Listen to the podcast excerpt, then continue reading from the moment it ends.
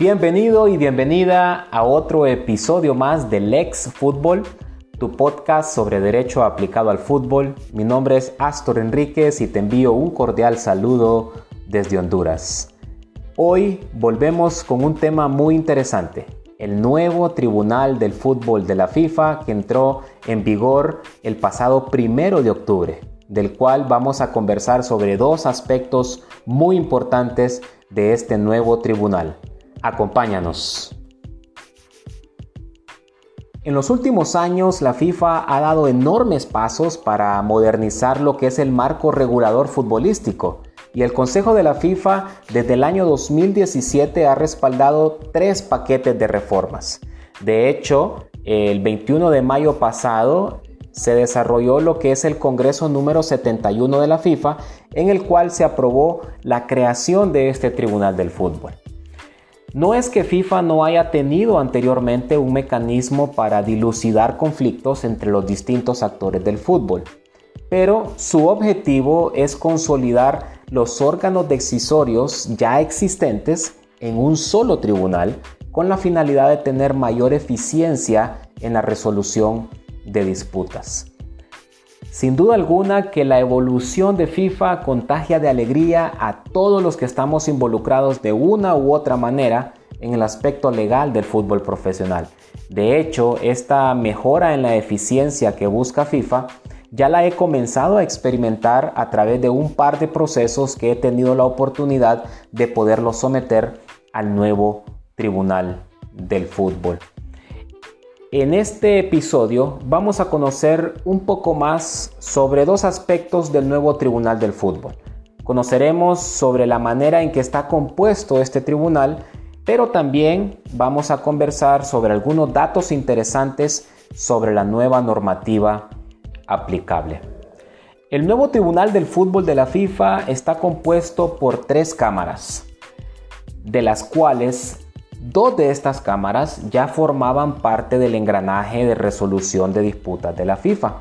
Estas cámaras son la Cámara de Resolución de Disputas y la Cámara del Estatuto del Jugador.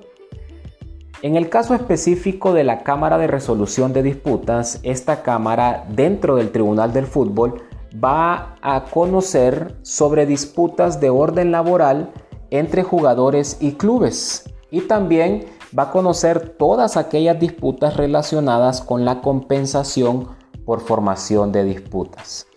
En cuanto a la Cámara del Estatuto del Jugador, esta va a conocer sobre disputas entre entrenadores y clubes, entre entrenadores y federaciones, pero también eh, conocerá sobre disputas entre clubes en relación con traspasos y la aplicación de los reglamentos siempre vinculado al sistema de traspasos internacional.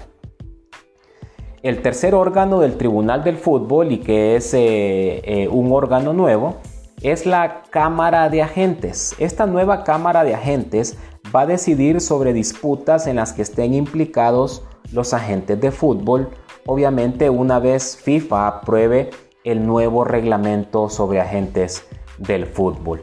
Con la creación de esta nueva Cámara, FIFA eh, regresa a su interés de poder retomar el control en la actividad de los agentes o intermediarios, la cual en los últimos años eh, se le ha venido dando eh, un incorrecto manejo a esta figura.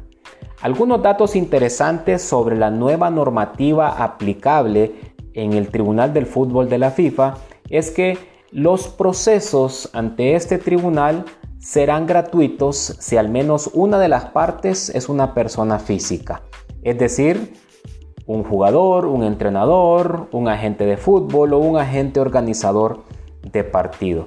Asimismo, hay un tópico muy interesante en cuanto a ciertos procedimientos preliminares.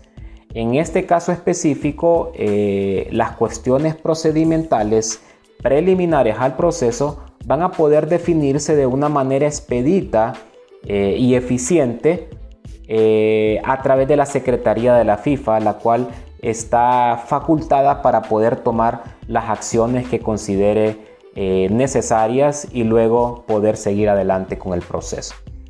Surge una figura muy interesante y es la figura de la mediación. Para ello se le va a invitar a las partes que forman parte en un proceso, eh, se les va a invitar para que de manera voluntaria y gratuita puedan someterse a una mediación. Si esta mediación resulta ser satisfactoria, el mediador y el presidente de la Cámara ante la cual se va a conocer el proceso van a ratificar el acuerdo extrajudicial y, esta, y este se va a considerar una decisión firme y vinculante. Se estima o se proyecta que anualmente la Cámara de Resolución de Disputas va a resolver aproximadamente unas 3.500 disputas y que la Cámara del Estatuto del Jugador va a decidir acerca de unas 700 disputas y tramitará unas 6.000 solicitudes regulatorias en total. Si estás interesado en conocer más sobre derecho deportivo, te comento que tenemos cursos, conferencias y charlas virtuales disponibles para ti. Puedes visitar nuestras redes sociales en, YouTube y Facebook a través de Astor Enríquez Legal and Sports y en Twitter a través de arroba Astor Enríquez y en Instagram a través de astor.enríquez. Puedes también escribirnos solicitando información y no olvides de poder eh, compartir nuestro podcast, podcast Lex Fútbol sobre derecho aplicado al fútbol a través de tu plataforma favorita. Hasta la próxima.